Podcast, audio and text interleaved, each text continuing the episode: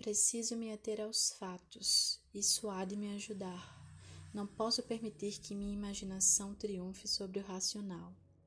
Se isso acontecer, estou perdido. Deixe-me discorrer sobre como está a minha situação atual ou como parece estar.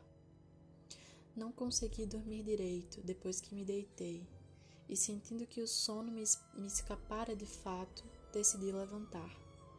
Pendurei meu espelho de barbear no parapeito da janela e consegui fazer a barba. De repente, senti um toque no meu ombro e ouvi a voz do conde. Bom dia! sobressaltei-me, admirado por não ter visto se aproximando, uma vez que o espelho refletia o quarto inteiro atrás de mim. Com um susto, me machuquei de leve, mas não, mas não notei de imediato o corte.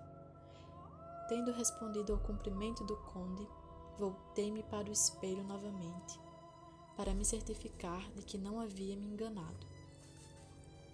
Dessa vez não restava dúvida, pois o sujeito estava ao meu lado e eu podia vê-lo por cima do ombro, mas não havia reflexo dele no espelho. Era possível ver o quarto inteiro, mas não refletia nada além da minha própria imagem. Essa constatação apavorante, somada a tantas outras estranhezas, acentuou a vaga sensação de desconforto que me toma sempre que o conde está por perto. Vi então que o conde havia sangrado um pouco